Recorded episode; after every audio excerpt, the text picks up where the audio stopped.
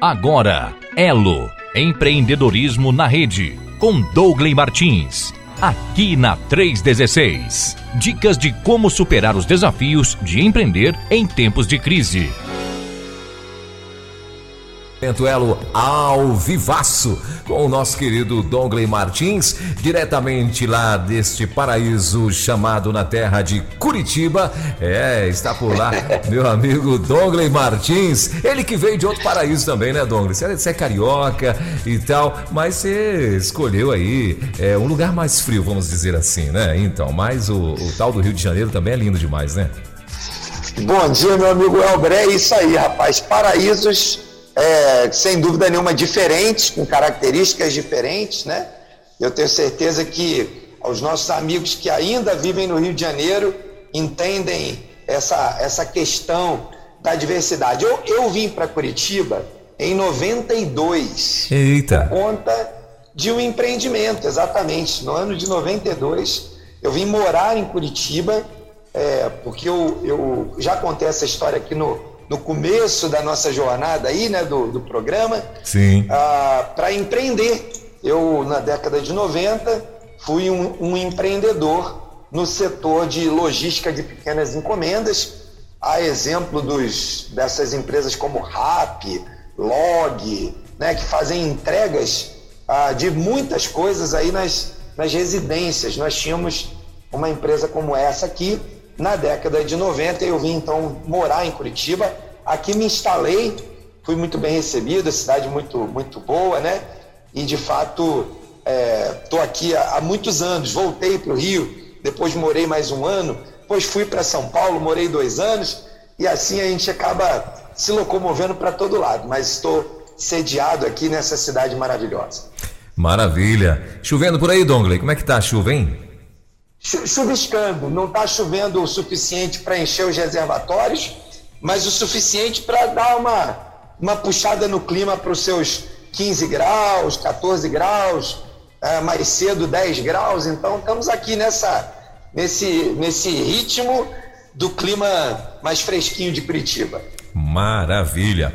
Bom, como você já sabe, você, nosso ouvinte, é, todas as terças-feiras nós temos esse bate-papo aqui com o nosso querido Dongley Martins né? E que é o Movimento Elo ao vivo, né? Se você já acessou lá o site, então você já sabe muito bem de que que a gente está falando. Se você ainda não acessou, por favor, corre lá depois desse bate-papo aqui e acessa movimentoelo.org.br. Vai ter muita coisa bacana lá para você que justamente você que de repente quer empreender ou já está empreendendo, né? Ou já é aí um empresário, já é um CEO, né? Quem sabe mas vale muito a pena você conhecer aí esse, uh, esse site e porque lá tem muita coisa bacana. Agora, Dongley, hoje então a gente vai continuar falando sobre integridade, né? Trabalhando aí a, a integridade e vamos chamar de hoje a parte 2, a vingança. Isso aí, é isso aí, é isso aí.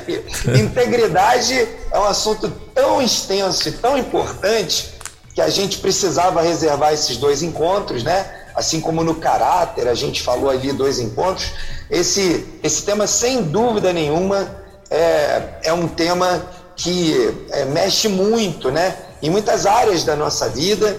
E a gente precisa naturalmente dessa dinâmica de compreender as várias facetas que a palavra de Deus nos traz para nos exortar como empreendedores, como empresários né, do reino, como profissionais liberais, como executivos, ocupando é, funções e posições nas empresas. Ou seja, né, somos, no mundo do trabalho, chamados a debater e a, e a avaliar e a refletir sobre esse assunto tão importante. E hoje separei um outro trecho da palavra de Deus, então, se você nos ouve aqui pela primeira vez, você sempre vai ter na nossa conversa aqui um princípio né, de gestão ou de comportamento ou características que a gente aplica no mundo do trabalho, ah, sempre com uma perspectiva do reino de Deus, através de um texto é, precioso da palavra de Deus. É isso que a gente vai fazer hoje.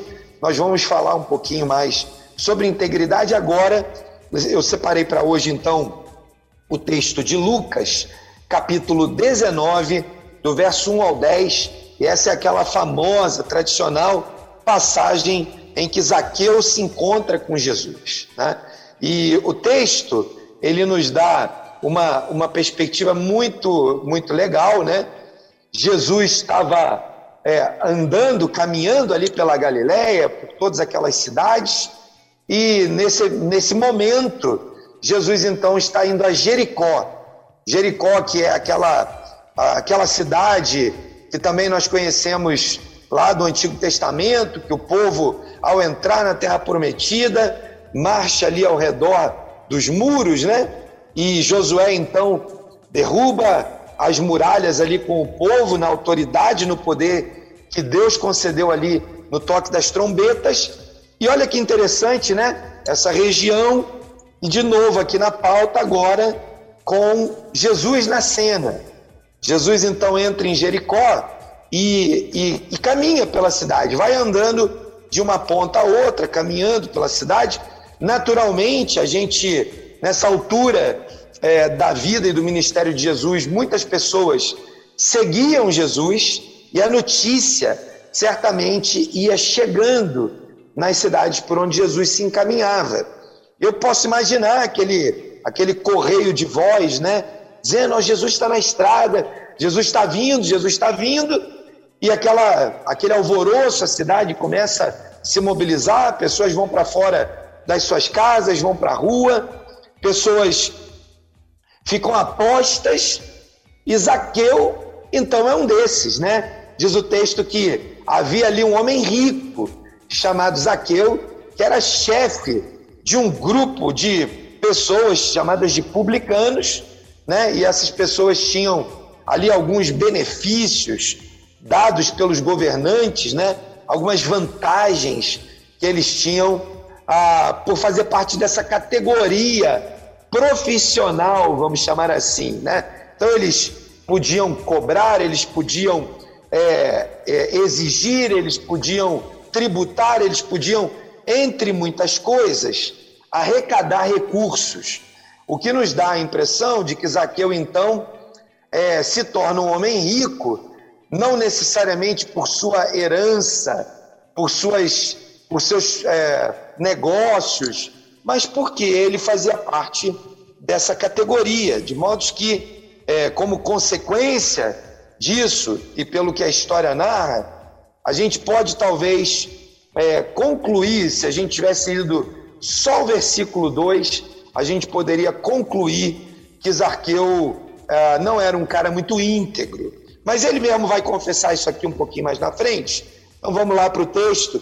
Versículo 3 diz assim: Ele queria ver quem era Jesus. Ele, Zaqueu, mesmo nessas condições, mesmo em meio a uma vida não provavelmente não muito íntegra, de princípios e, e valores não muito ortodoxos, ele decide ver Jesus. Por que, que é importante a gente ir olhando o texto, né? E extraindo as frases, as expressões que acontecem ali em cada texto? Porque isso tem é, muita, muitas verdades associadas, né? Isso pode nos ensinar, por exemplo, que eu, como empresário, talvez você que está aí nos ouvindo, né, é, como empresário, pode eventualmente estar tá passando por um momento de dificuldade de comportamento, de escolhas erradas na sua vida. E você às vezes pensa, puxa, já que eu estou caminhando por esse caminho, não dá para eu procurar Jesus. Não dá para eu criar um vínculo com ele. Eu preciso primeiro resolver esses problemas para depois procurá-lo. E o que a palavra de Deus nos ensina aqui é exatamente ao contrário. Zaqueu queria conhecer Jesus, ele queria saber quem ele era, ele queria ver. E o texto diz que, sendo ele de estatura menor, né, um homem pequeno, não conseguia por causa da multidão.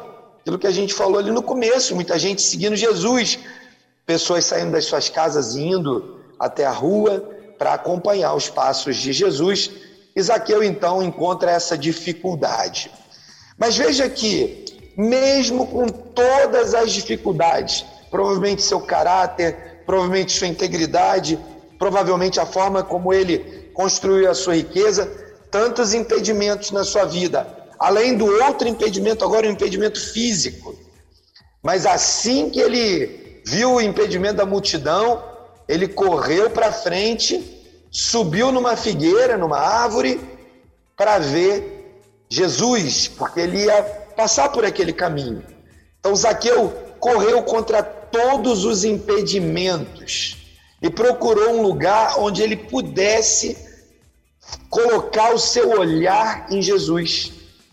O versículo 5 diz assim: Quando Jesus chegou àquele lugar, olhou para cima e lhe disse: Zaqueu, desce depressa, eu quero ficar na sua casa hoje. Olha que incrível, né? Zaqueu com todas aquelas com toda aquela história, todo aquele peso, toda aquela vida que provavelmente muitos de nós diríamos: Jesus nunca vai se aproximar de um homem como esse. Mas Jesus, ao contrário daquela estatística, expectativa, né? E talvez já contrariando todos aqueles princípios e conceitos equivocados da religiosidade, Jesus olha para Zaqueu e fala: desce depressa aí, cara, vem aqui comigo. Eu quero ir lá na sua casa, eu quero ficar lá hoje. Então, né, Zaqueu, que queria ver Jesus, Jesus conhece o coração de Zaqueu, de Zaqueu diz para ele: desce depressa. Zaqueu só tinha uma coisa para fazer, e é aquilo que Jesus está fazendo hoje conosco, com cada um de nós, dizendo para cada um de nós: desce depressa desse lugar que é o lugar em que você buscou para me conhecer, mas vem depressa para perto de mim. Eu quero ir, eu quero morar, eu quero entrar na sua casa hoje. Não é amanhã quando tudo estiver resolvido, não é depois de amanhã quando estiver organizado. E o texto continua dizendo que Zaqueu desceu depressa, rapidamente, o recebeu com alegria, porém, olha o que, que acontece, né? É incrível como as pessoas, ao verem alguém dar um passo na direção de Jesus e perceberem que Jesus recebe de braços abertos, mesmo aquela pessoa que a sociedade não receberia, mesmo aquela pessoa que a sociedade já condenou, né? Quando Jesus recebe e, e fala com Zaqueu, quando Zaqueu responde e se aproxima de Jesus, ao invés da multidão ficar feliz, contente, se alegrar e dizer: Uau, uau, que transformação! O que aconteceu? Todo o povo viu isso, começou a se queixar, mas ainda assim Jesus se hospedou na casa de um pecador. Então, eu quero começar aqui já, né, introduzindo aqui o nosso tema, né? Nós vamos terminar aqui os, os últimos versículos, mas eu queria já trazer para você, meu irmão, uma primeira lição para o seu negócio. Talvez você tenha alguém na sua empresa que não está próximo de Jesus, né? Talvez você tenha uma pessoa que tem uma vida que talvez não seja compatível com os princípios e valores do reino. Mas o que a palavra de Deus nos ensina cada vez que a gente se aproxima dela, para entender o mundo do trabalho através da ótica, da, da lente da palavra de Deus, do reino de Deus, é que o nosso papel é acolher os zaqueus da vida e dar a eles o direcionamento, transformar a sua vida sem integridade em uma vida com integridade. Aí o versículo 8 diz para a gente o seguinte: Zaqueu levantou-se e disse ao Senhor: Olha, Senhor, eu estou dando a metade dos meus bens aos pobres, aos necessitados. E se alguém eu extorqui de alguma coisa, eu quero devolver quatro vezes mais. Eu não quero só devolver, mas eu quero entregar aquilo corrigido, com juros, correções monetárias, com tudo que aquela pessoa tem direito. fato de Jesus ter olhado para Zaqueu, de Zaqueu ter olhado para Jesus e buscado, querido Jesus, na casa do seu coração, fez com que houvesse uma mudança. E aí não tem jeito de Jesus chegar na casa de alguém, na empresa de alguém, na vida de alguém, e esse alguém não ser regenerado, transformado. Mas a gente precisa de líderes, gestores, empresários, empreendedores com o coração de Jesus, que apesar do povo ter criticado, se queixado, né? Ainda assim Jesus teve a personalidade, o caráter e a segurança de dizer, tudo bem, eles vão reclamar hoje, mas amanhã eles vão entender o que eu estou fazendo. E Jesus então segue o seu plano de cuidar de pessoas, de pregar o Evangelho, de comunicar a verdade salvadora da palavra de Deus, de anunciar o reino de Deus àqueles que querem receber o reino de Deus em suas vidas.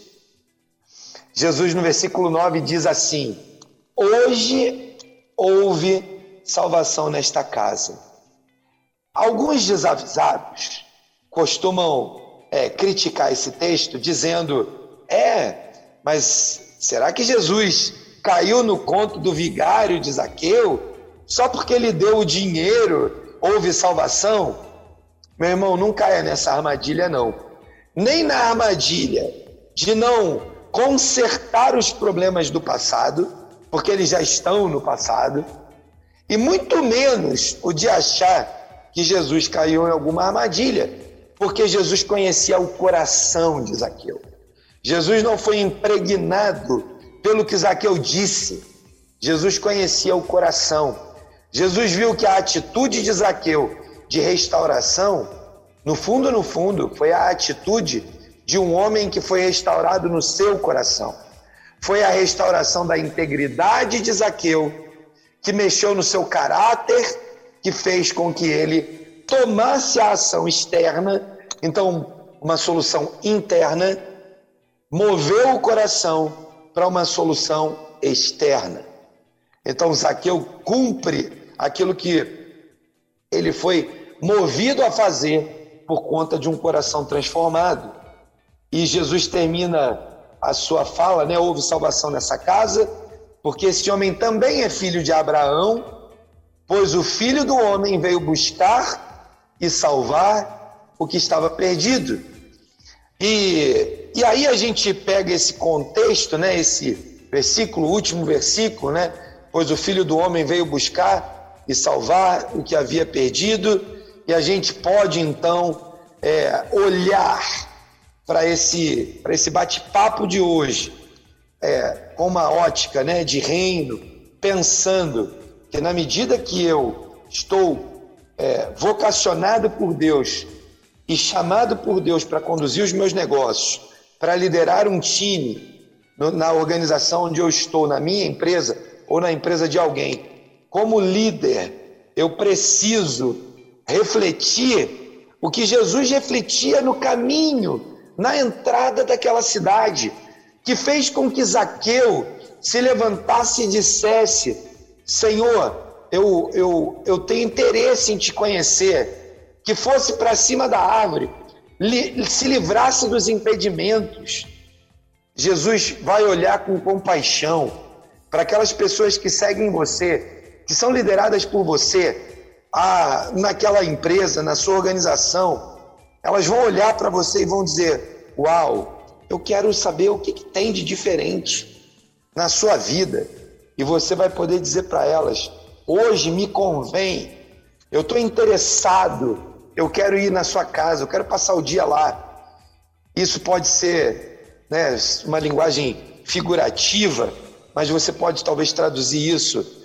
Vem aqui no meu escritório que eu quero conversar com você. Eu vou te contar por que, que isso é tão diferente na minha vida. Eu vou te contar porque nessa empresa a gente pratica isso ou aquilo.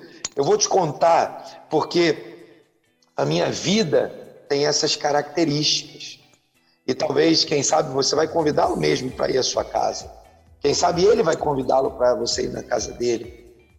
Mas não importa o lugar, o endereço, o que importa é que a sua vida, assim como a vida de Jesus, chamava tanto a atenção que a multidão seguia, que homens como Zaqueu, totalmente perdidos, é, olharam para essa, para a história de Jesus e tiveram interesse em conhecê-la. E é isso que a gente está propondo. Quando você trabalha com a sua integridade e com a integridade da sua equipe, você gera nessas pessoas uma, uma conduta diferente, porque Jesus, quando produz aquela salvação abundante, né, ela vai transbordar além da nossa vida e vai fazer com que é, a vida daquela pessoa, da sua equipe, do seu time, os seus líderes, você mesmo, é, vivam essa experiência abundante da, da, da salvação de Cristo, é, atraindo as outras pessoas, né?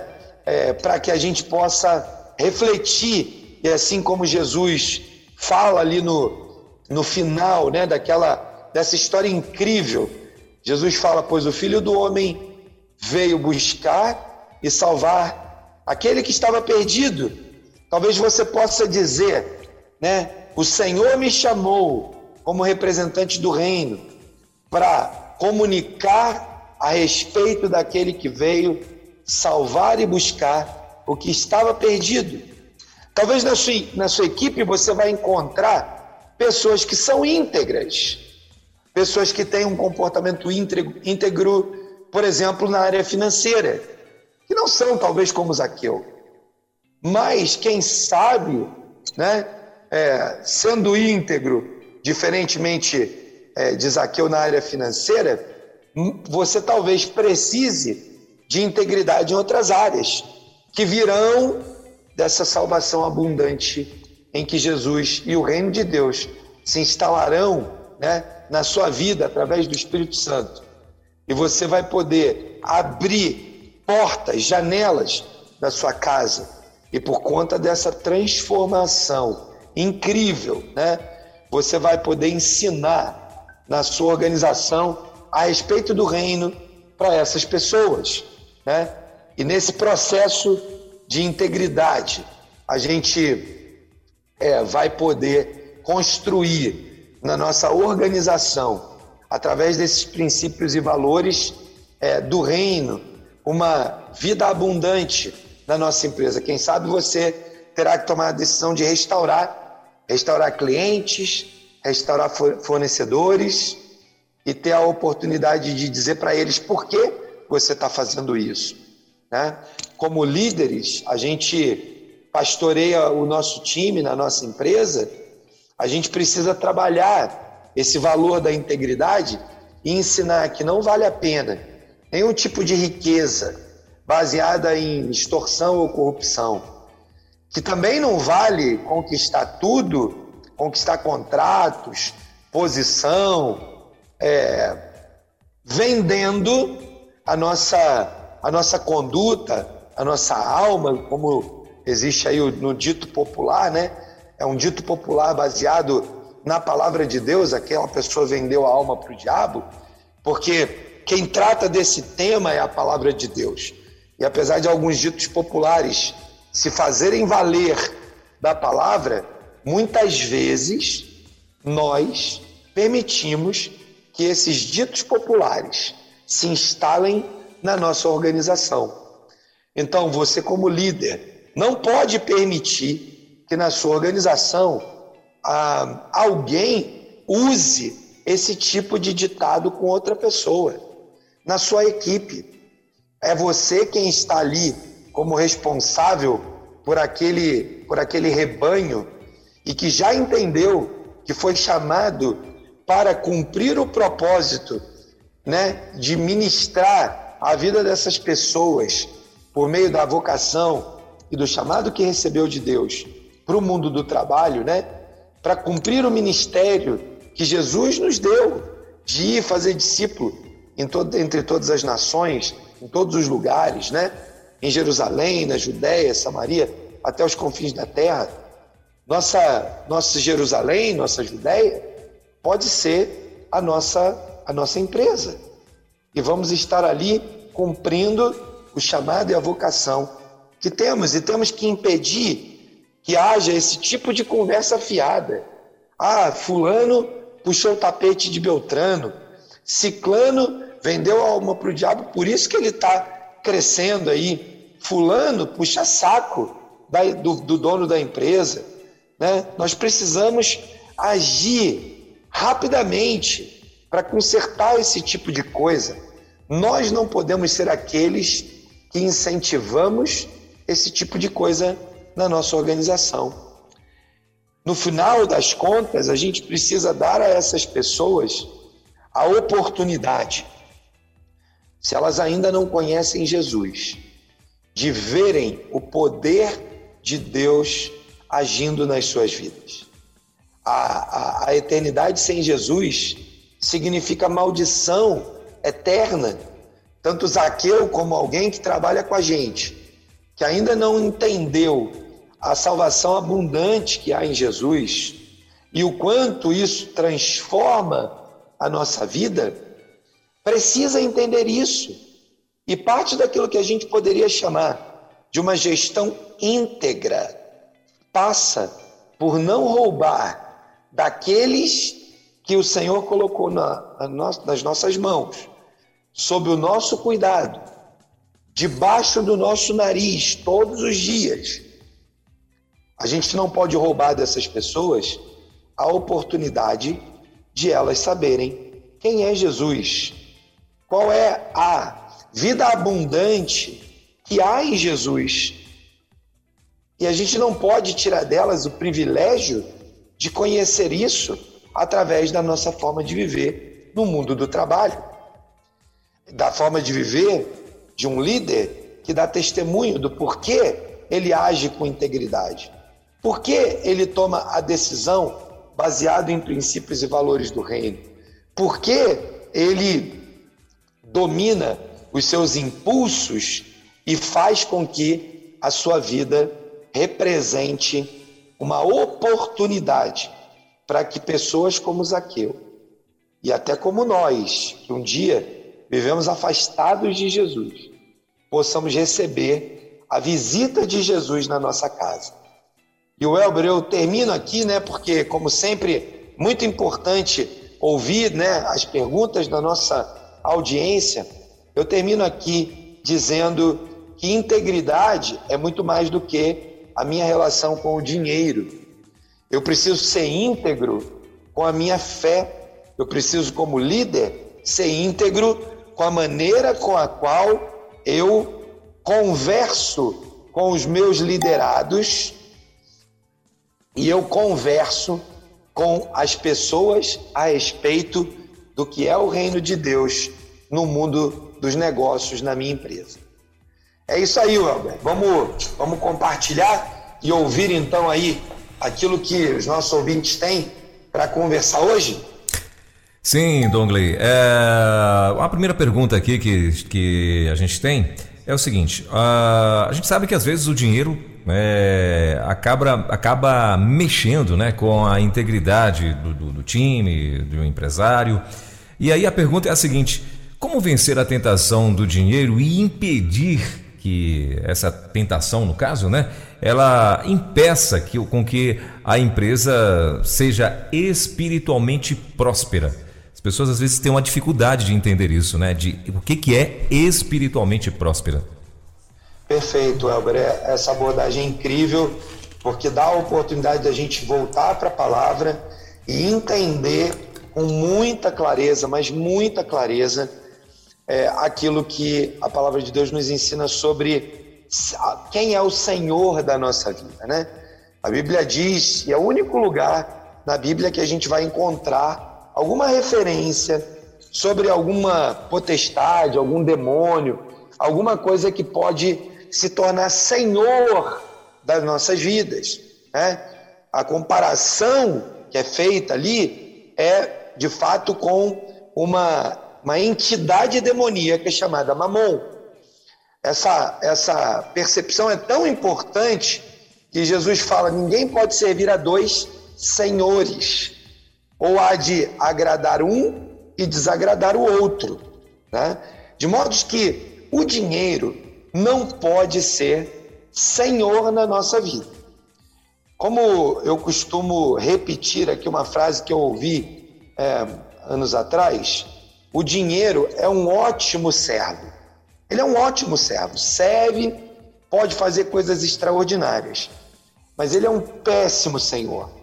Não só é um péssimo senhor porque nos transforma em pessoas que nós não queremos ser, porém, porém, pior do que isso, quando ele domina a nossa vida, se transforma o Senhor da nossa vida, nós entregamos a nossa expectativa espiritual a um Senhor que não é Jesus. De modo que na hora que eu entrego a minha, o meu coração, né? Já usando aqui um outro texto, que aonde está o seu tesouro, aí está o seu coração, né? Então, quando a gente olha para essas verdades que a palavra nos afirma, e a gente entende que esse assunto é tão sério que os assuntos ligados às questões financeiras tomam hoje aproximadamente 2.500 versículos na palavra de Deus. Cerca de 200 de 2.500 vezes tem algum texto em várias partes da Bíblia tratando sobre temas ligados ao dinheiro, à vida financeira, as questões de finanças, a diversos aspectos da economia e das finanças. É, ele é o segundo assunto mais tratado na palavra de Deus. Obviamente, o primeiro assunto é a graça de Deus e o interesse de Deus de restaurar a sua relação com a humanidade. Né? O, o primeiro assunto é a graça de Deus e a restauração que em Jesus nós temos em Deus, para a nossa relação com Deus. Mas o segundo assunto mais tratado na palavra de Deus, então vem a ser esse tema. Por que será? Será que porque Deus conhece o nosso coração corrupto, pouco íntegro, que diante das circunstâncias e das situações que se apresentam, particularmente aquelas ligadas à prosperidade financeira, aquela, aquela situação em que somos provados na nossa seriedade, na nossa integridade, muitos de nós vão ceder a, essa, a essas tentações e aí vão transformar o dinheiro em senhor. Então, esse pano de fundo de uma potestade, um demônio que domina a vida das pessoas e transforma isso, essa, esse tema, em senhor da sua vida, disputando lugar, e aí eu vou falar especificamente para é, aqueles que já tiveram uma experiência com Jesus, né? Se você tem uma experiência com Jesus e o dinheiro ocupou um lugar que não seja de servo, ou seja, se você vive pelo dinheiro, se você faz qualquer coisa pelo dinheiro, se você está disposto a qualquer tipo de esforço, é, negociação para ganhar mais, talvez seja a hora de voltar para Jesus, né? procurar revelação do Espírito Santo no seu coração, né? orar, quem sabe jejuar, porque se esse assunto é tão importante, tratado tantas vezes, se Jesus compara o dinheiro a uma potestade demoníaca que pode oprimir a nossa vida, Talvez essa batalha precise de jejum e muita oração para que a gente possa vencer aquilo que está nos dominando. E aí eu preciso entender a diferença de prosperidade para bons resultados financeiros. O mundo é, e Satanás, infelizmente, algumas igrejas pelo nosso país roubaram de nós a ideia de prosperidade de forma ampla e associaram a ideia de prosperidade a questões financeiras.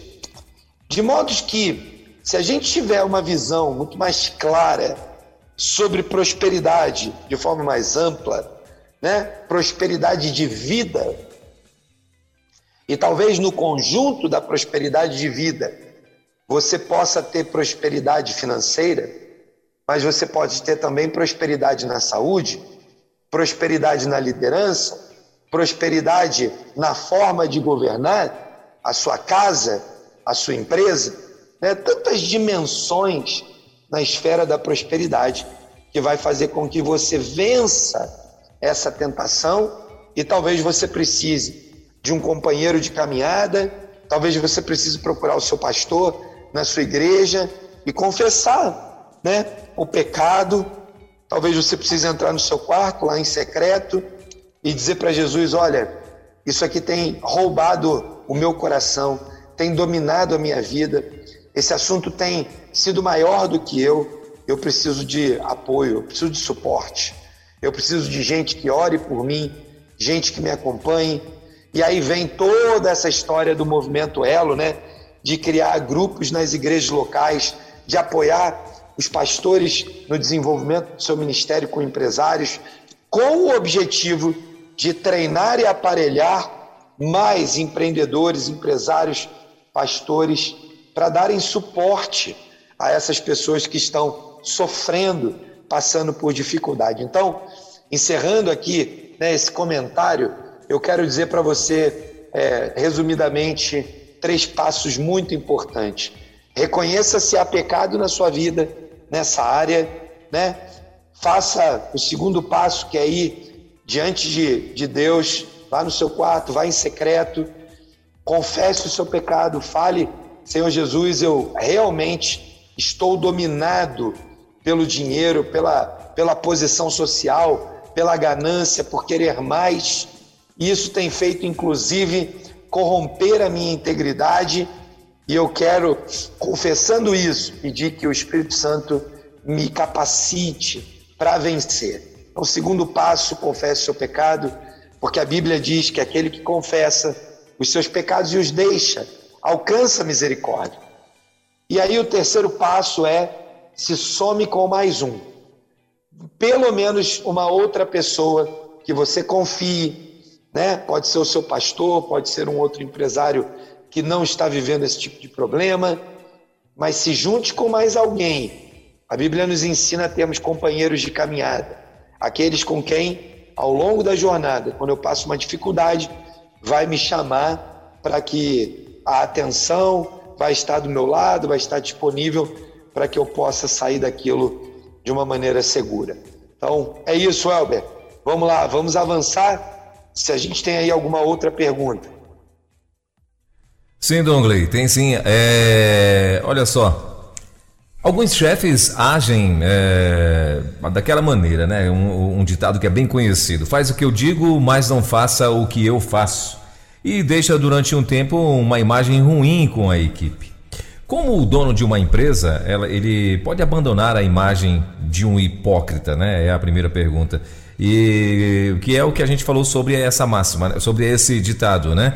É, ele fala, ensina e tal, tudo certinho, mas as pessoas estão vendo que o cara só faz coisa errada. Como é que ele faz para abandonar isso? E muitas vezes o cara até sabe que ele está fazendo errado, mas dá uma ali de João sem braço e tal, achando que a equipe vai entender, né?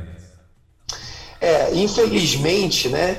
A gente ainda não tem uma de uma forma tão tão ampla, né? Tão tão profunda, é, os empresários cristãos é, fazendo do seu negócio, o seu ministério, e entendendo que não há uma dicotomia, uma separação né, entre aquilo que a gente poderia chamar de sagrado e secular. Eu conheço muitos empreendedores né, que são cristãos, que na sua, na sua agenda devocional é, vão na igreja, cumprem os seus ritos, os seus compromissos, nas suas casas oram, até levam seus filhos na igreja, né? mas lá na semana, quando ele está nos negócios, parece que ele muda um botão E tem uma chave seletora que muda do sagrado para o secular. É incrível como a gente foi doutrinado para esse tipo de pensamento. Então, é, quando eu tenho esse tipo de botão seletor na minha mente e eu aciono o modo santarrão, né, íntegro, coerente, não hipócrita, e vou para o culto, vou para as programações, e depois, quando eu volto, eu mudo a chave seletora para o modo secular, e aí eu entendo que ali eu, eu posso fazer qualquer coisa, né? Porque eu já, é, já que no mundo do trabalho a briga é tão ferrenha, então ali as armas é, valem qualquer armas, né? Vale qualquer arma, vale qualquer tipo de iniciativa. E a gente sabe que isso não é verdade. E a gente sabe que a palavra de Deus condena isso. Mas infelizmente é, a gente precisa, né, de muito mais gente, liderança, né? Nós conclamamos os nossos pastores amados, né, a pregarem nos seus púlpitos muito mais a respeito da unidade que há, que não há separação entre secular e sagrado, que há uma vida única, que a gente é único em tudo. Então, não importa se eu estou em casa, na igreja, na empresa, a minha vida é uma só. Só há para o cristão uma natureza, que é a natureza transformada por Jesus Cristo.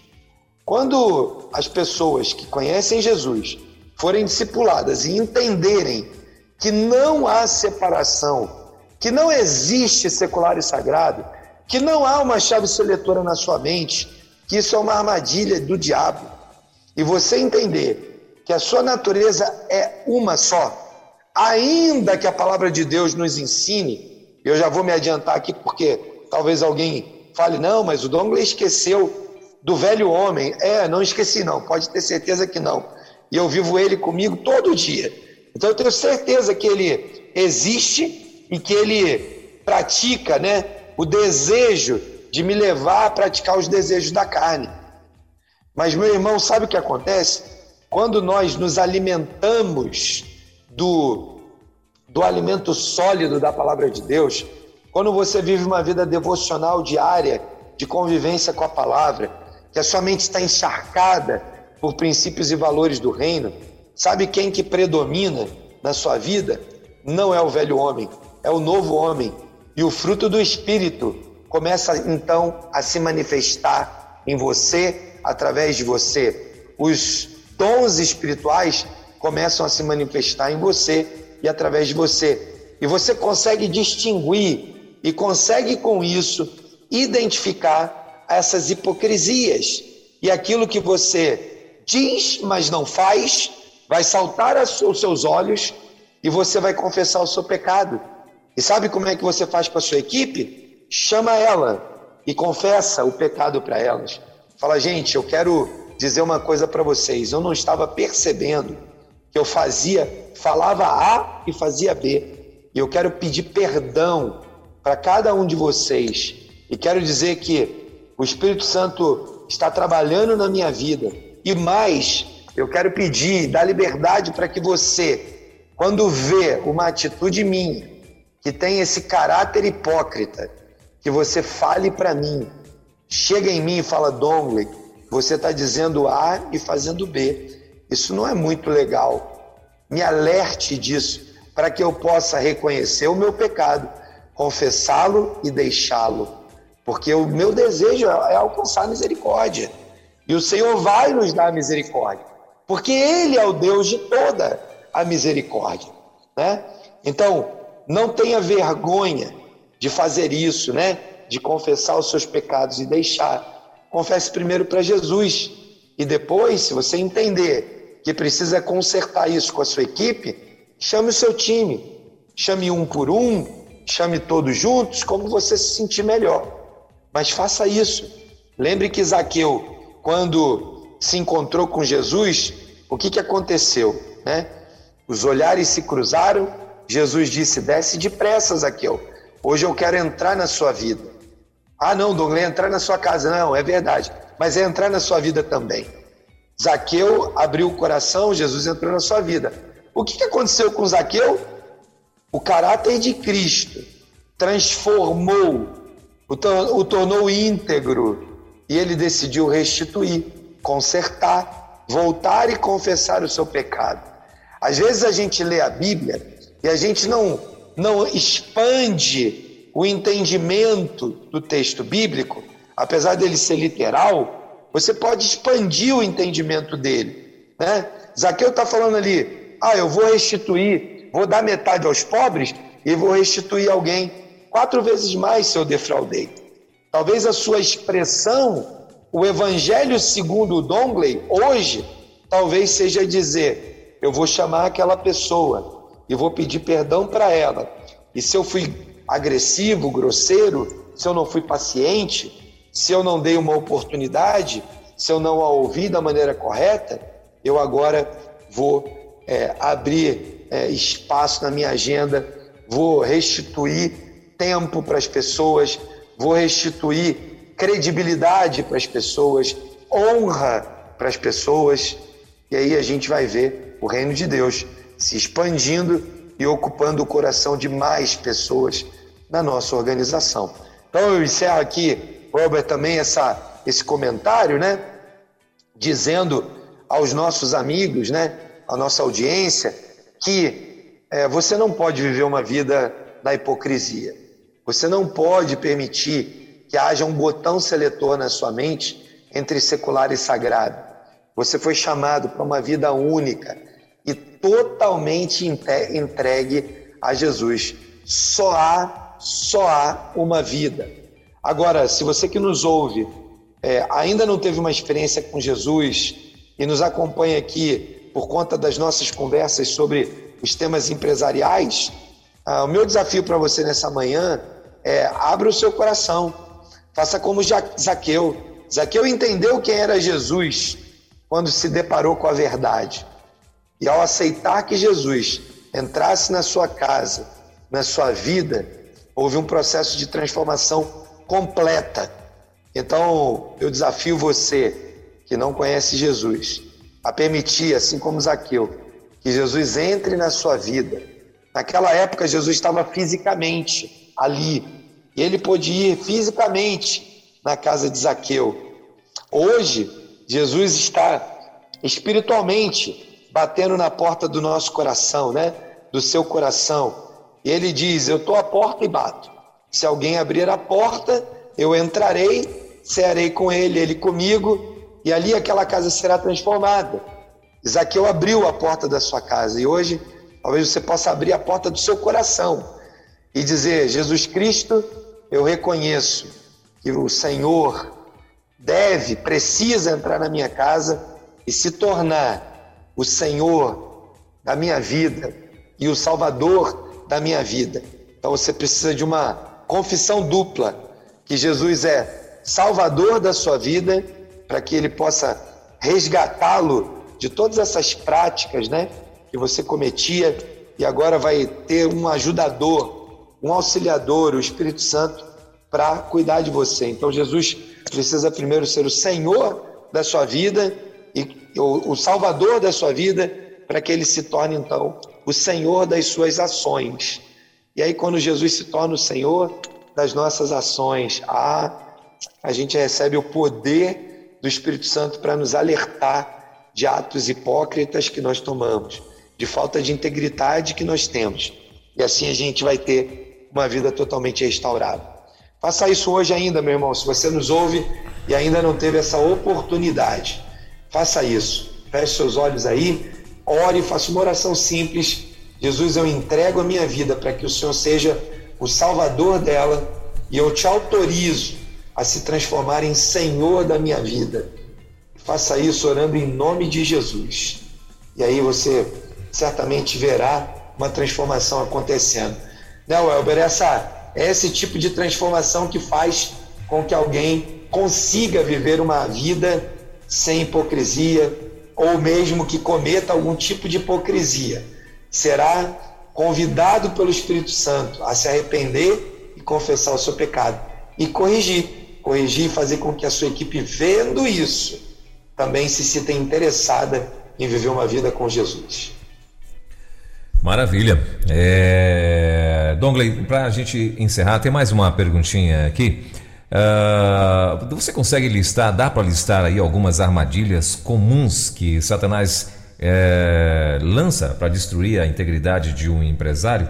E como que assim a pessoa que de repente, né, tá aí, ela consegue perceber rapidamente que essa armadilha já está ali e tal, porque eu acredito que o empresário ou a pessoa ela consegue identificar na hora, né?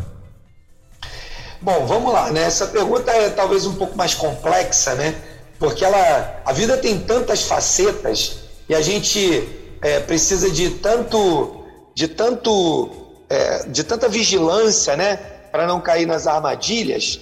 Que eu já vou responder essa pergunta dando um spoiler para a semana que vem, já que semana que vem nós vamos tratar de valores.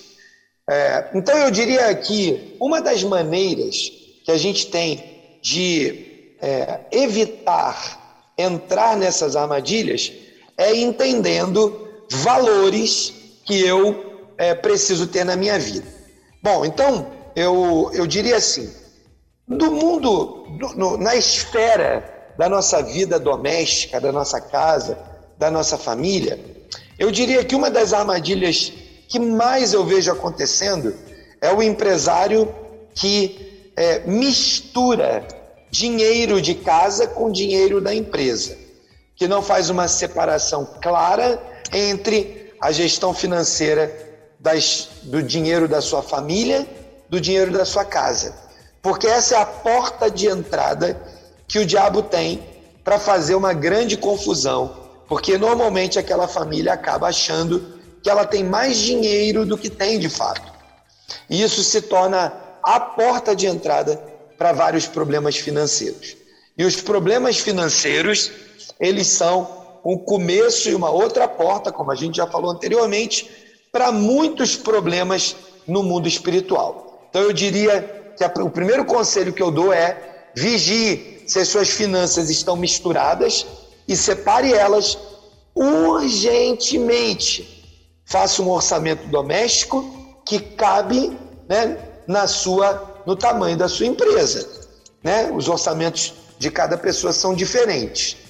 E aí, quando você fizer isso, você vai poder treinar a sua família a entender que nós temos um limite financeiro e talvez a gente não possa ter o carro do ano todo dia, talvez a gente não possa almoçar fora toda semana, talvez a gente não possa ter uh, um ajudante em casa e talvez os nossos filhos tenham que aprender a arrumar o seu quarto, a limpar a sua, as, suas, as suas coisas, né?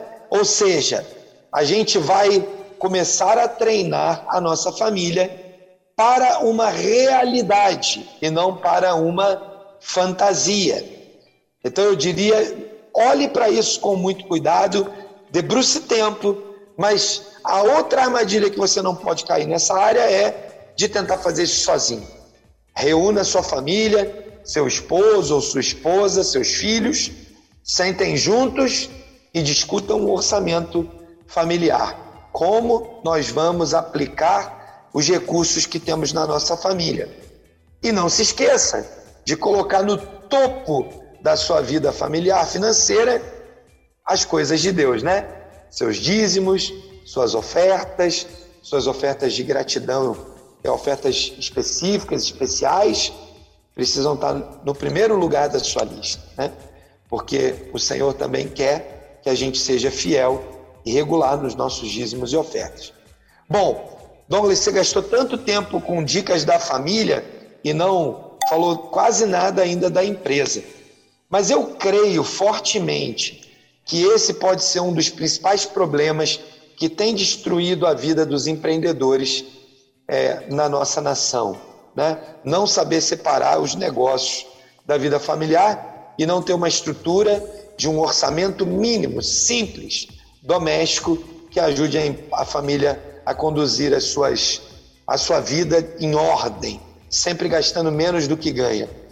Bom, agora voltando para a faceta do mundo empreendedor, eu diria para você que talvez a cobiça seja a principal armadilha que a gente cai. Ou seja, eu quero efetivamente ganhar muito, eu quero crescer muito. Mas então, Douglas, você está dizendo que prosperar e fazer crescer a minha empresa é pecado? É uma armadilha?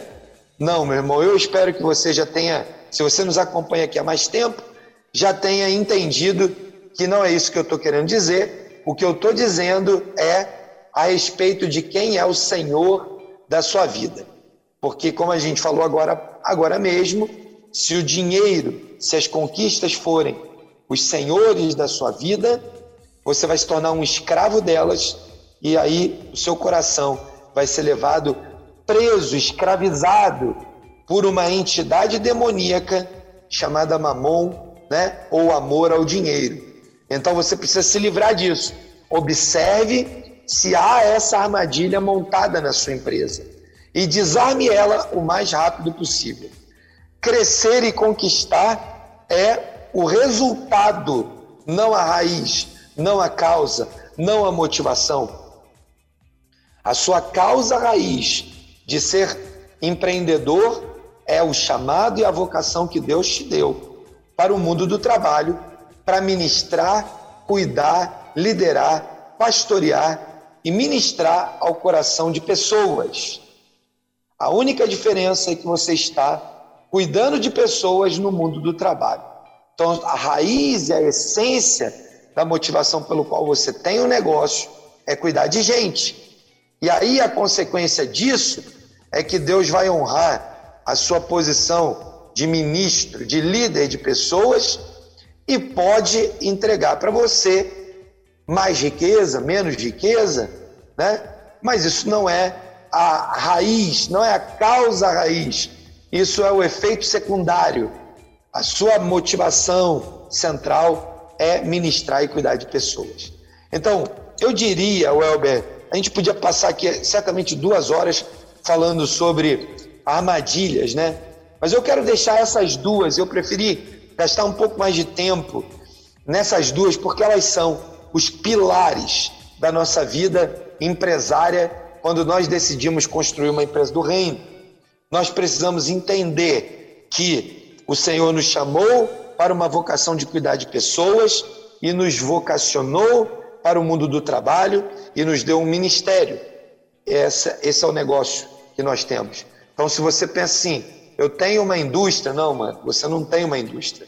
Você tem pessoas que estão trabalhando na, na empresa indústria que você tem que cuidar delas. E cuidar da indústria será a consequência de ter pessoas bem cuidadas. Você tem uma, um escritório de advocacia, você tem uma barraquinha de cachorro-quente, você tem uma grande empresa comercial. Tudo isso não faz diferença nenhuma. Sabe o que, que faz diferença? A gente entender claramente que nós fomos chamados por Deus para cumprir a grande comissão, a expansão do reino na vida das pessoas.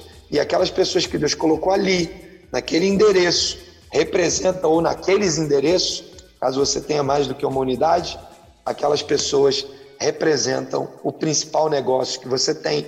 Aí você vai começar a olhar e falar: eu não posso cair na armadilha da ganância, eu não posso cair na armadilha da corrupção, eu não posso cair na armadilha da mentira, eu não posso cair na armadilha da falta de integridade, da da nossa é, hipocrisia, da arrogância. E aí todas essas armadilhas serão muito mais bem percebidas porque a gente está antenado no que Deus está fazendo, no que o Espírito Santo está revelando. É isso, Welber. Eu, eu creio que na semana que vem, quando a gente falar mais né, detalhadamente sobre valores, a importância dos valores na organização, da disseminação de valores, a gente vai também passar por esse assunto das armadilhas que fazem com que a nossa integridade possam ser destruídas. Maravilha, é isso aí, Dongley. Obrigado mais uma vez, então, aí pela, pela tua participação junto com a gente, pela tua disponibilidade de tempo, né? Que você mais uma vez pôde estar com a gente aí nessa terça-feira. Toda terça nós temos aqui esse bate-papo com o Dongley Martins. Uh no nosso movimento Elo hoje falando sobre trabalhe a integridade parte 2, né? E olha que que o assunto poderia ir mais, mais longe ainda, não é, Dongley? Porque, assim, tem muita gente que às vezes é, produz a dificuldade dentro da sua vida, dentro da empresa, né? E, felizmente, é, o que você planta você vai colher mesmo, não tem para onde, né? Mas, glória a Deus aí, porque hoje nós podemos mais uma vez falar um pouco mais, e ouvir, melhor dizendo, né? Um pouco mais sobre a integridade de um empresário, para você que quer começar alguma coisa, para você que já começou, né, e de repente enveredor aí para algum lugar que não deveria, né, então vale a pena repensar uh, muitas dicas bacanas hoje aqui com Dongley Martins. Você gostaria de acrescentar mais alguma coisa, Dongley, sobre esse assunto? Não, eu só quero reforçar, né, é, o Elber, que lá na página do Movimento Elo você vai encontrar os nossos programas. Então, se você é nosso amigo e não é, conseguiu é, ouvir todos os programas e quiser reprisar, né? É muito bom tê-los aqui ao vivo, mas se você quiser reprisar algum dos assuntos, lá na página da Rede 316 você vai encontrar a, a, o, o, o, programa né, do Movimento Elo e aí você pode ouvir né, a nossa conversa aqui é, novamente, quantas vezes for necessário, pode colocar aí para os seus colaboradores ouvirem você pode usar esse conteúdo como, como estratégia para orientar os seus, os seus liderados, né? Então, fique super à vontade e acesse para poder né, servir de apoio aí para você. Quero mandar um abraço para todo mundo e dizer uma semana abençoada para vocês, para cada um de vocês nos seus negócios e até a próxima semana, quando vamos conversar sobre a importância dos valores nas nossas organizações. Maravilha. Uh, Dongle, inclusive teve uma ouvinte aqui que fez até um comentário pedindo oração, né, a respeito de, de escravo de mamon. Ela falou o seguinte, que pedindo oração pelo irmão dela, né, é, que ela falou que ama o dinheiro, que bota até, que, que bota até os pais, escraviza até os pais para colher cacau, né, para ele não pagar empresados e tal. Então, é, empregados, né, que é para ele não pagar empresário, tal, tem empregados. Então assim, ela tá pedindo oração e tal e que valeu muito a nome, dica. Tem o nome da nossa da nossa ouvinte aí? Tem, eu vou te pedir para os meninos encaminharem para você, até para que a gente. Tá bom, não, eu não... quero orar por ela, quero orar por ela. Se você puder me mandar aqui no zap depois o, o nome dela, quero botar aqui na minha, na minha lista de orações. Mas se você me der um minuto, eu queria orar por ela já. Por favor. Eu acho que a gente está aqui, né? Vamos sim, orar sim. por ela e por tantos que estão aí sofrendo com isso, né? Senhor, nós sabemos que o Senhor tem autoridade e poder para operar na vida de qualquer um, daqueles que dão oportunidade, abertura para serem ministrados pelo Teu Espírito. Então, vai agora, Senhor, na vida do irmão dessa nossa ouvinte querida, ministra o coração dele para que ele entenda a importância de conduzir seus negócios com princípios e valores do reino e com isso mude a sua conduta, a sua forma de liderar e de governar os seus negócios. Eu não sei se ele é crente em Jesus, eu não sei se ele teve uma experiência pessoal contigo, mas se ele não teve, Espírito Santo, usa a vida da irmã dele, que está aqui nos ouvindo, para ministrar o coração dele, para que ele seja alcançado para Jesus. E se ele já tem uma experiência pessoal contigo, Espírito Santo, a nossa oração é que o Senhor revele ao coração dele a armadilha que ele está se metendo para que tão logo seja possível ele confesse seu pecado, deixe ele e mude a sua vida para a glória do teu nome e para a alegria do coração dele. Eu oro por isso em nome de Jesus. Amém e amém. Valeu, Dongley. Amém. Glória a Deus. Obrigado, meu irmão. E ela já está aqui, inclusive, agradecendo pela oração aí e tudo mais. Dongley, então terça-feira que vem estaremos falando sobre valores, né? A importância dos valores e com certeza, como você muito bem falou, vai falar mais uma vez aí sobre essa questão uh, da, da, da integridade né? É, dentro de uma empresa. E então, assim, terça-feira que vem, a partir das 10 da manhã, a gente vai estar aí de volta com mais um Movimento Elo aqui na Rede 316. Suas considerações finais, Dongley. É isso, só mandar um, uma, uma, uma palavra de encorajamento. Eu sei que esse problema não é um problema exclusivamente de uma ou outra pessoa, então fique firme no Senhor. Se você está vendo alguém passando por essa dificuldade, chame essa pessoa, converse com ela, exorte em amor para que ela deixe essa prática e o Senhor vai ser com você, o Espírito Santo vai te capacitar para mudar essas práticas e ser vencedor, próspero em Jesus, próspero espiritualmente e assim o Senhor vai poder fazer muito mais através da sua vida. É isso, um forte abraço, gente. Valeu, Dongley. Obrigado, querido. Até terça, então, permitindo Deus, a partir das 10 da manhã, em mais um Movimento Elo aqui na Rede 316. Elo, empreendedorismo na rede, com Dougley Martins. Baixe agora os podcasts em nossa plataforma rede316.com.br. Dicas de como superar os desafios de empreender em tempos de crise.